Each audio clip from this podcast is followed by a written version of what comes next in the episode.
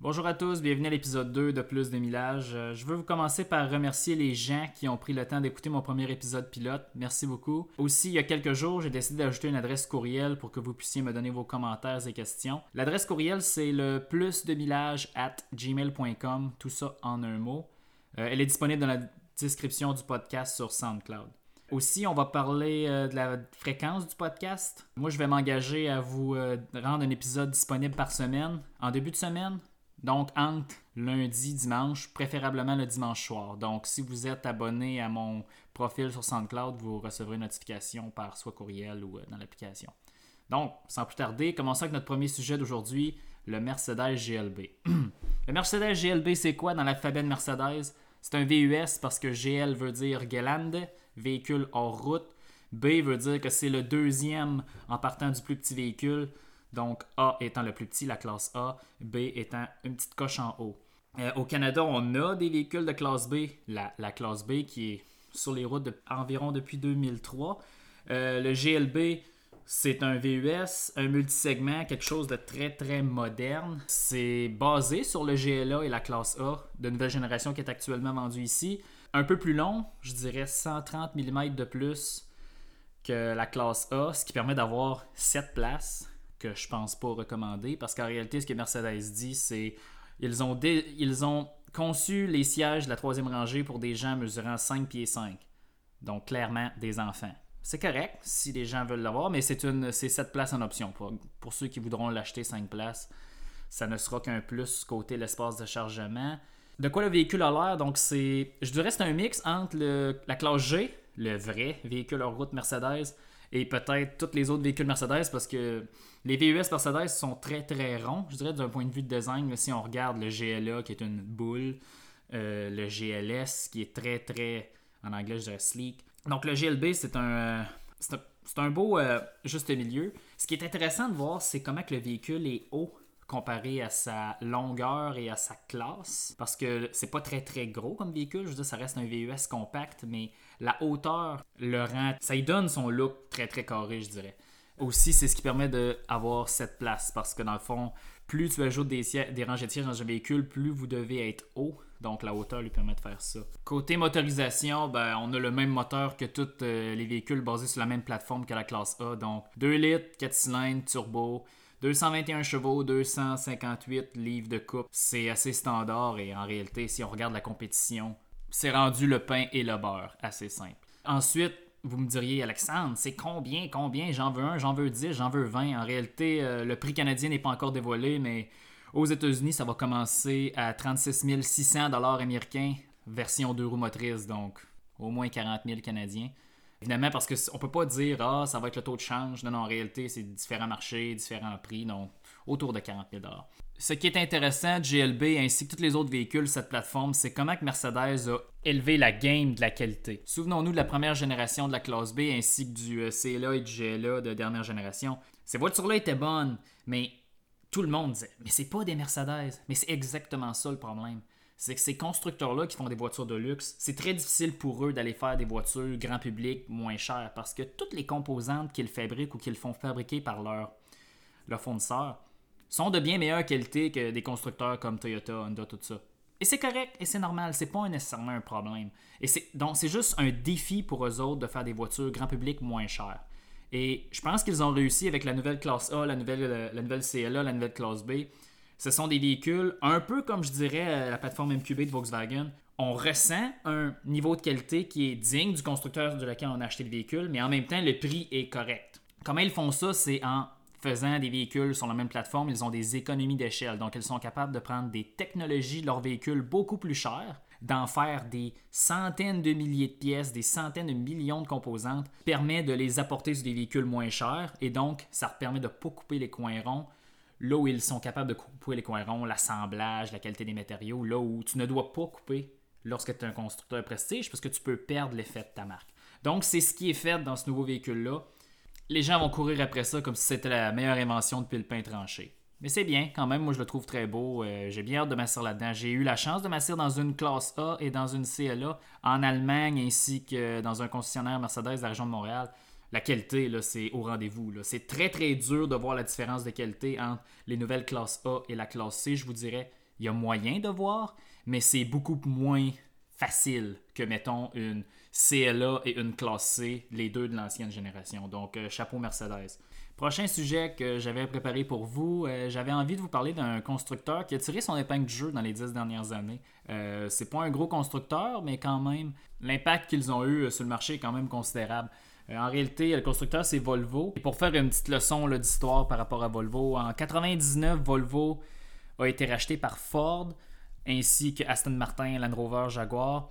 Ça n'a pas très très bien été pour ces quatre compagnies-là. En 2010, Ford a vendu au groupe chinois Geely, qui est un gros constructeur en Chine, la marque et les droits de Volvo. Ensuite, à partir de là, Geely a commencé un gros programme de revitalisation de la marque. Ils ont complètement changé tous les moteurs et développé une nouvelle plateforme qui s'appelle la plateforme SPA, sur laquelle tous les véhicules Volvo maintenant sont construits. Donc, les économies d'échelle sont considérables. Ça a permis en environ 10 ans à Volvo à développer au moins 8 nouveaux modèles, un système hybride, une nouvelle famille de moteurs, un nouveau système de divertissement. En fait, ils ont reconstruit la marque de A à Z. Puis euh, les chiffres parlent quand même. Euh, en 2015, ils vendaient 500 000 véhicules à travers le monde.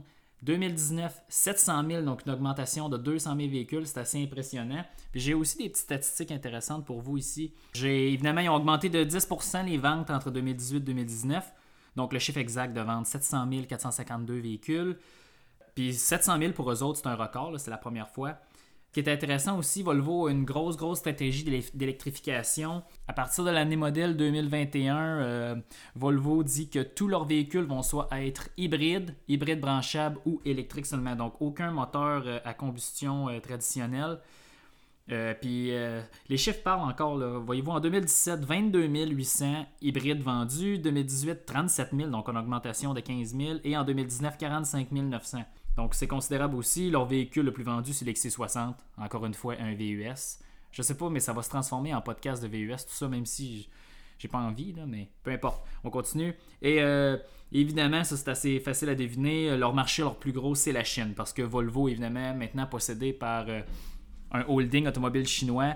Euh, gros focus sur la Chine. Ils ont même trois ou quatre usines en Chine. Mais d'un point de vue de stratégie d'entreprise, c'est quand même super ce qu'ils ont fait parce que contrairement à d'autres constructeurs, ils ont commencé par les VUS, le XC90, quand ils ont revitalisé leur marque. Fait ont, ils ont gagné de l'attraction immédiatement du public et des consommateurs quand ils ont commencé à sortir de nouveaux modèles. Ce qui a permis de générer des profits très rapidement et continuer la, grande boucle d'investissement dans les nouveaux véhicules.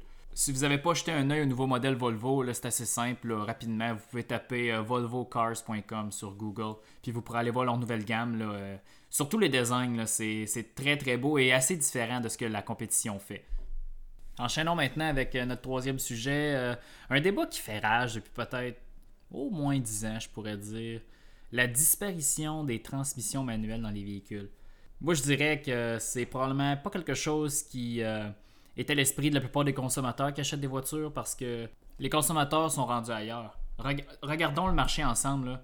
Les VUS, c'est rendu à peu près 60% de l'offre automobile. Euh, on parlons juste du Québec.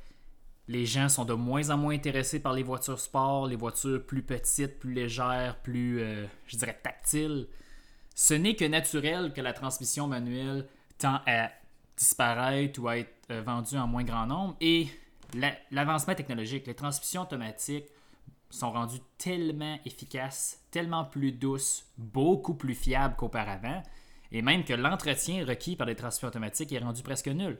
Donc les inconvénients des transmissions automatiques ont quasiment disparu, mais la transmission manuelle ne s'est pas nécessairement améliorée, sauf si l'on considère que les transmissions robotisées, en anglais les dual clutch, sont le successeur de la transmission manuelle. Ce que je pourrais penser qui est vrai parce qu'en réalité, une transmission manuelle, c'est une transmission qui est, directe, qui a un feeling beaucoup plus mécanique qu'une transmission automatique qui est beaucoup plus douce. Euh, tous euh, les, changements mécaniques à l'intérieur sont filtrés par du fluide, beaucoup d'électronique. Mais une transmission à double embrayage, c'est la suite de la transmission manuelle. En réalité, en France ou dans les marchés européens, on appelle ça une transmission manuelle robotisée. C'est un ordinateur qui change les rapports à votre place et qui opère les deux embrayages. Donc malheureusement pour les irréductibles de la transmission manuelle, la transmission manuelle va devenir un produit de niche. ce qui est correct parce qu'elle va se retrouver dans des véhicules où elle va contribuer à l'agrément de conduite et elle ne sera pas considérée comme une transmission moins chère, mais plus une transmission plus engagée, plus plaisante, plus intéressante. Donc voilà, ça c'était les trois petits sujets que j'avais pour vous aujourd'hui. Mais ne vous inquiétez pas, suite à l'ajout de mon adresse courriel, j'ai reçu des questions, commentaires de la part d'auditeurs et j'ai envie de vous les partager ici. Tant que les questions et commentaires seront constructifs, je vais vous les partager à tous les épisodes euh, lorsque la quantité le permet. Question de la part d'un certain Jacques, je vais vous lire son courriel. J'aime beaucoup les Lexus IS300 du début et milieu des années 2000. J'aimerais bien en trouver une manuelle en bon état, mais elles sont toutes entre les mains de certains Kevin, Bobby ou Steven qui ne les entretiennent pas et qui les ont modifiées. Que faire? Selon moi, vous avez trois choix. Vous pouvez payer beaucoup trop cher pour une IS300 possédée par quelqu'un comme vous qui l'a probablement bien entretenu, ou bien acheter quelque chose de similaire comme une BMW 330 Ci, la génération des E46. Euh, e Ce modèle-là est quand même fiable si on la compare aux autres BMW, ou bien pour quelque chose de plus récent, un BRZ ou un FRS, si vous êtes capable de vivre avec la qualité intérieure d'une Yaris de base. Donc merci pour euh, votre commentaire. Ensuite, euh, Pierre-Étienne, bonjour, je me demande si je devrais remplacer mon Toyota Tacoma 2014 de 190 000 km. Je considère le RAV4 Prime 2021 ou une camionnette pleine grandeur, par exemple F-150 ou euh, GMC Sierra. Je ne tracte jamais plus que de 2 VTT ou 2 motoneiges, donc un peu plus de 2000 livres incluant la remorque. Cordialement, Pierre-Étienne. Alors, euh, considérant que vous possédez une Toyota et que vous considérez un autre Toyota comme prochain achat, je crois pas qu'acheter un pick-up pleine grandeur vous satisferait, assumant que vous ne tolérez pas les aléas naturels de posséder un véhicule américain. Effectivement, le Toyota Tundra est une option, mais clairement, Toyota n'a pas suivi la compétition et n'offre pas une économie d'essence ni un habitacle digne de 2020. Donc, je ne vous le recommande pas pour l'instant. Si vous avez les moyens et le RAV4 Prime a une capacité de remorquage de 2000 livres et plus, suivez vos désirs et achetez-en un lorsqu'il sera disponible. Merci pour votre question. Euh, ensuite, euh, question de la part de Tommy. Bonjour, j'ai un Labrador de 2 ans. J'aimerais savoir quelle est la voiture idéale pour les propriétaires de chiens.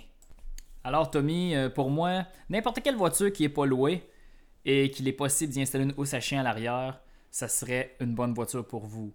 Parce qu'en réalité, vous devez être prêt à que cette voiture-là se fasse grignoter, salir et détruire par le chien. C'est peut-être pas l'idéal d'avoir une voiture flambant neuve pour mettre un chien, mais en réalité, si le chien rentre à l'arrière, n'importe quelle voiture peut faire l'affaire. Sinon, si vous me dites Alexandre, j'ai vraiment envie que tu me recommandes un modèle, alors c'est très simple. Si ton chien est bien dressé et que tu me garantis qu'il est doux avec les objets, pourquoi pas te trouver un Volvo XC90 d'occasion, la première génération, c'est pas très très cher, c'est relativement fiable. La raison pourquoi que je te parle du Volvo XC90, c'est parce que c'est dans les rares véhicules que le haillon arrière s'ouvre en deux parties. Une partie plus basse à l'arrière qui s'ouvre vers toi vers le bas et la partie supérieure vers le haut qui ouvre.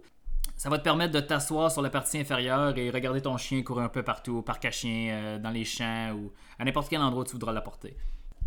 Aussi, ce véhicule-là est équipé d'une grille en option tu peux probablement la trouver sur Kijiji si tu veux. Ça va permettre de séparer la partie arrière et avant du véhicule. Ça fait comme une, grosse cage, mais une cage qui peut contenir au moins 3 ou 4 chiens. Donc ça aussi, euh, c'est assez pratique. Merci pour ta question. Donc voilà, c'est euh, ce que j'avais pour vous aujourd'hui. Euh, merci à ceux qui m'ont envoyé des questions.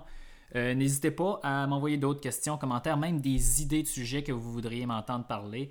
Je vais vous répéter l'adresse. Plus de millage at gmail.com, millage avec deux L. Pour conclure euh, cet épisode, euh, je voudrais juste vous dire que la semaine prochaine, ça va être un épisode qui va être plus sur l'aviation civile. Euh, je vais avoir la chance avec un ami de prendre le, un des vols inauguraux du Airbus A220 d'Air Canada, l'ancien C-Series. Je vais me rendre à Toronto pour ça. Je vais vous en parler. Je vais avoir d'autres histoires pour vous sur l'aviation civile et je répondrai à vos questions, que ce soit automobile, aviation et autres. Alors, euh, je vous laisse avec ça. Je vous remercie et à la semaine prochaine.